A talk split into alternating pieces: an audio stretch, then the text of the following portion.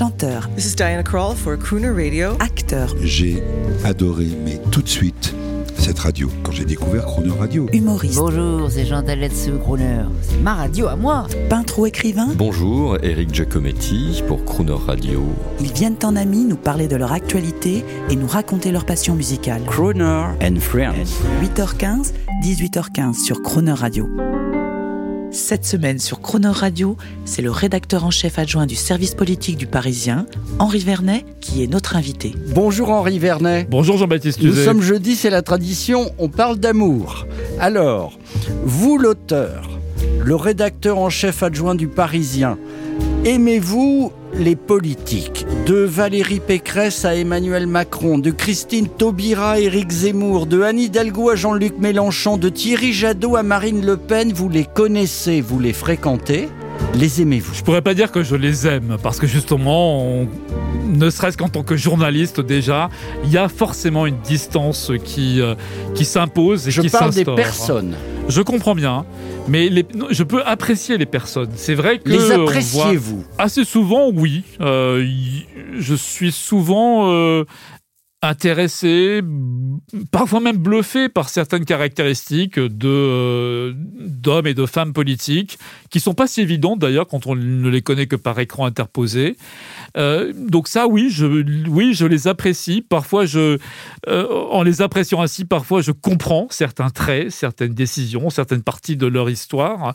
Euh, ça, oui. Et puis, vous savez, je pense que dans, chacun de nous journalistes, il y a un côté entomologiste, c'est-à-dire qu'on aime bien regarder, mais de quoi ils sont composés ces bêtes-là? Comment, comment sont-ils faits? Pourquoi est-ce que comment comment ils marchent finalement? C'est dommage que les Français ne le sachent pas, parce qu'il y a quand même, il me semble, une fracture entre ce que sont vraiment ces gens et ce que ressentent les Français que nous Oh. sommes.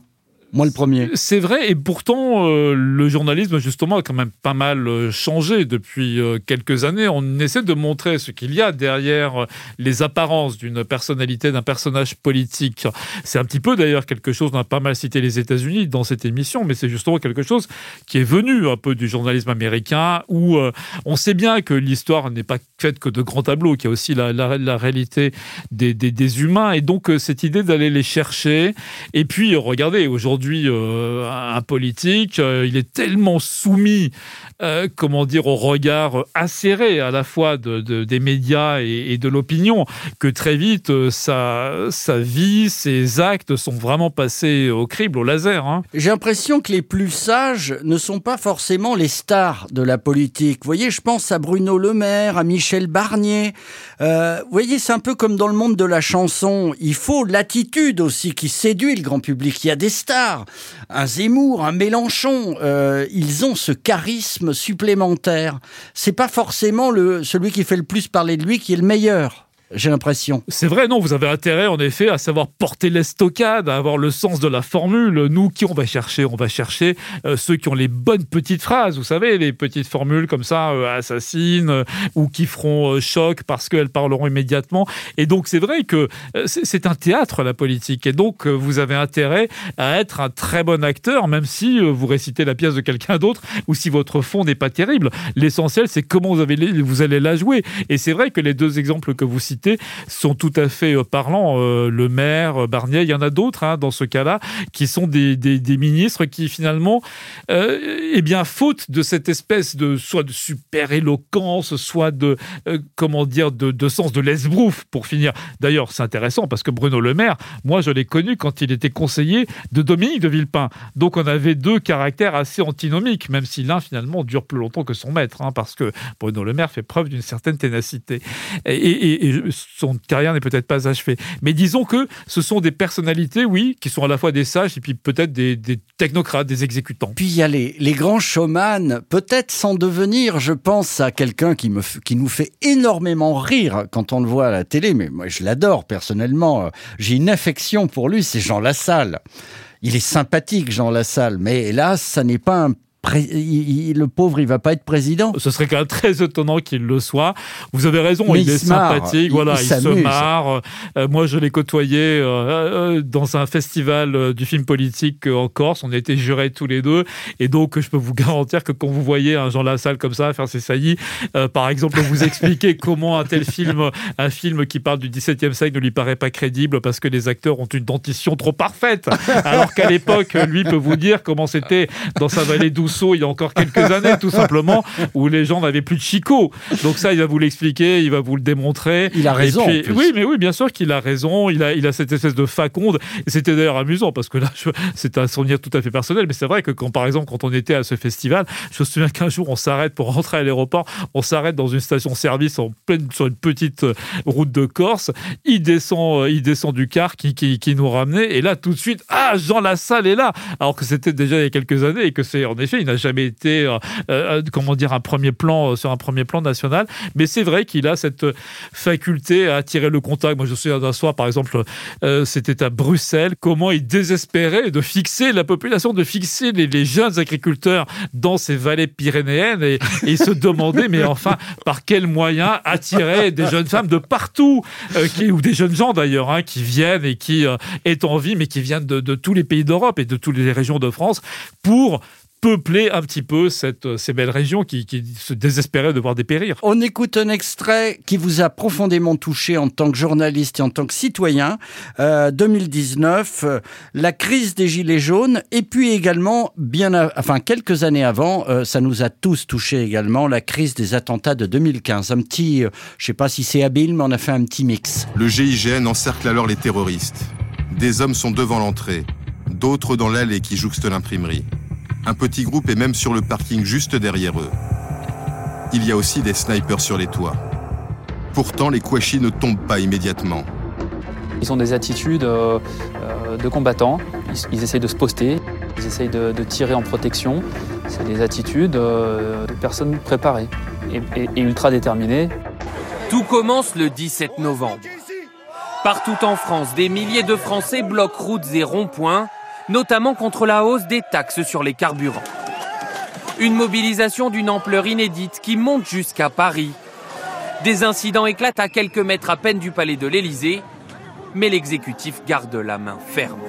Henri Vernet, on vient d'entendre des sons importants. Vous étiez au cœur de l'action en 2015 et euh, en 2019 plus grave en 2015 quand même. Oui, dramatique. C'est pour ça que ce sont des moments qui sont en fait fondateurs euh, de, bah, de ce régime d'exception finalement dans lequel on vit depuis quelques années. L'exception est devenue permanente. C'est ça qui est euh, assez grave euh, euh, dans la mesure grave au sens où il faut y faire attention, il faut bien se rendre compte que entre ces crises sécuritaires euh, qu'ont été hein, les, les, les, attentats, la colère qui s'exprime, qu'a qu'a été ce mouvement des Gilets jaunes et qui sans doute n'est pas complètement réglée. Cette colère, elle, elle existe encore.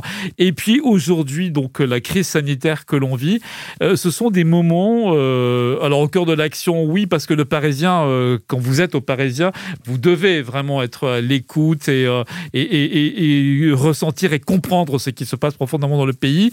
Eh bien, ce sont des moments qui sont en train de, façonner la manière de, faire de la politique aujourd'hui, d'exercer le pouvoir. Encore une fois, ça appelle à, à cet impératif de ne jamais se couper de là où on vient, de ne jamais se couper de ce pourquoi on a été élu. Là, je pense, je pense aux politiques, mais même nous, journalistes, de ne jamais perdre le fil, perdre pied avec ce terrain qui est si mouvant et, et, et, parfois si, euh, si exigeant. J'allais le dire sur le plan de la sémantique, moi ce qui m'avait chaussé, on parlait de ces gilets jaunes comme s'ils étaient associés à ce gilet de sécurité, mais en fait c'est une partie de nos concitoyens. Et j'ai l'impression que j'ai l'impression que de temps en temps, on stigmatise un peu une partie de la société. Ça peut être réducteur et ça peut agacer finalement nos, nos concitoyens. Mais bien sûr, réducteur et dangereux. C'est vrai que vous savez, c'était déjà Chirac en 95 hein, qui avait qui s'était fait élire sur ce thème de la fracture sociale. Et forcé de reconnaître que bah, cette fracture sociale, elle est toujours là. Elle s'est même euh, aggravée parce que fracture sociale, fracture territoriale, il y a tout un tas de fractures qui sont là. Euh, et ça fait d'ailleurs plusieurs mandats que l'élu, euh, le président en l'occurrence France est censé euh, réduire euh, cette fracture, apaiser la France, et on voit que non. Et c'est pour ça, d'ailleurs, c'est aussi, j'avais aussi choisi ces extraits parce qu'ils étaient en résonance avec le livre, avec Coup d'État, qui montrait à quel point finalement une société, quand, quand la situation devient un petit peu paroxystique, eh bien, on choisit des voies, enfin, on choisit, ou en tout cas, on se laisse entraîner dans des voies qui peuvent être mauvaises. Et donc, c'était ça aussi, cette idée-là. Il est urgent d'apaiser. C'est pas que en France. J'étais aux États-Unis il y a un an pour l'élection américaine et le degré de violence, le degré de détestation qu'il peut y avoir entre différentes parties de la population, c'est très fort et très dommageable. Et c'est là-bas aussi. Et c'est loin d'être réglé un an après avec le présidence de, de Joe Henri Vernet, j'allais y venir. On parlait des gilets jaunes, on parlait de ne pas stigmatiser nos concitoyens. Euh, on parle souvent, vos confrères parlent souvent de populisme, stigmatise aussi dès qu'un avis euh, opposé à la bien-pensance générale arrive, on le stigmatise, et moi j'ai l'impression que ça, sans faire aucune politique, que ça peut monter la population contre la population, les jeunes contre les vieux, euh, le nouveau monde contre l'ancien monde. Je crois qu'il faut surtout veiller à cela, vous ne pensez pas? C'est vrai que stigmatiser, ça ne sert à rien. Ça participe en effet au contraire du fait de brandir encore un peu plus les uns contre les autres. Et en effet, c'est parce qu'il faut faire.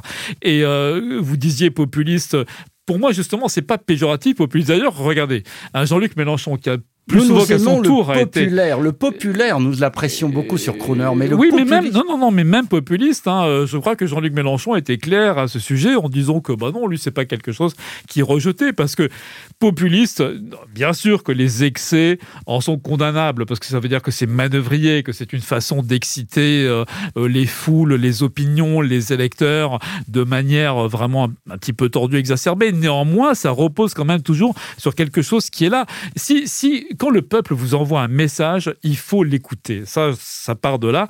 Et donc, euh, si le populisme sait faire euh, attention au message qu'on vous adresse, eh bien tout n'est pas à jeter. En revanche, le populisme, ça devient euh, tout à fait condamnable et mieux vaut l'éviter, éviter de l'avoir à la tête d'un pays quand c'est une façon de manipuler les choses, de manipuler les événements et les gens et les citoyens.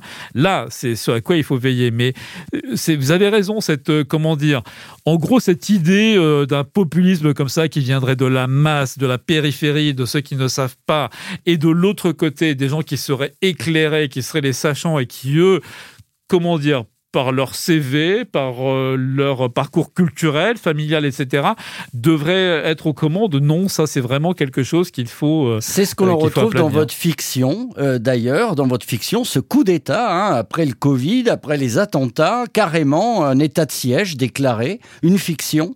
Et là, des gens qui s'opposent quand même idéologiquement, et puis finalement, la, la démocratie reprend son cours. je vous conseille à tous de lire ce livre Coup d'État qui paraît aux éditions Poche. On termine non pas avec un chanteur populiste, mais avec un chanteur américain populaire euh, que tout le monde apprécie, je l'espère encore aux États-Unis, Chuck Berry. C'est eh votre choix. Oui, c'est mon choix parce que c'est bah, vraiment la culture euh, américaine. Et puis la version qu'on va entendre, je l'avais aussi beaucoup appréciée quand elle était chantée par Bruce Springsteen. Et, euh, et puis c'est une scène fabuleuse d'un film de Tarantino où on voit la ah. fameuse danse entre Travolta et Uma Thurman. Enfin bref, c'est l'Amérique, quoi. Une super chanson. À demain. À demain. It was a teenage wedding and the old folks wished him well. You could see that Pierre did truly love the mademoiselle. And now the young monsieur and madame have rung the chapel bell. C'est la vie, say the old folks. It goes to show you never can tell. furnished off an apartment with a two-room robot sale. The coolerator was crammed with TV dinners and ginger ale. But when Pierre found work, the little money coming worked out well. C'est la vie, say the old folks. To show you never can tell.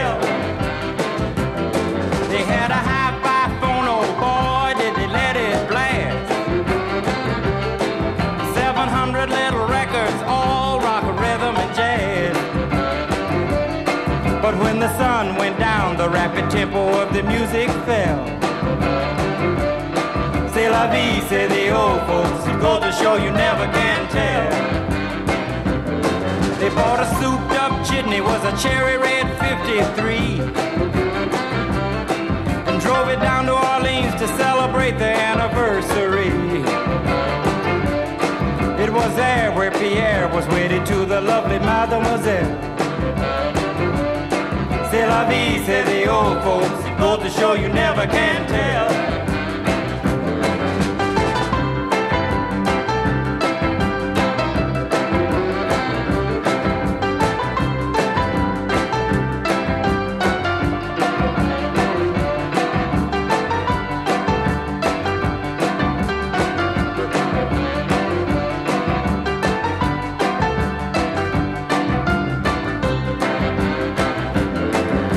A teenage wedding and the old folks wished them well.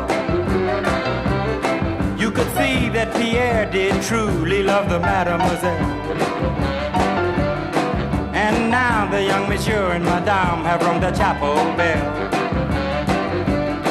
C'est la vie, say the old folks. It goes to show you never can tell.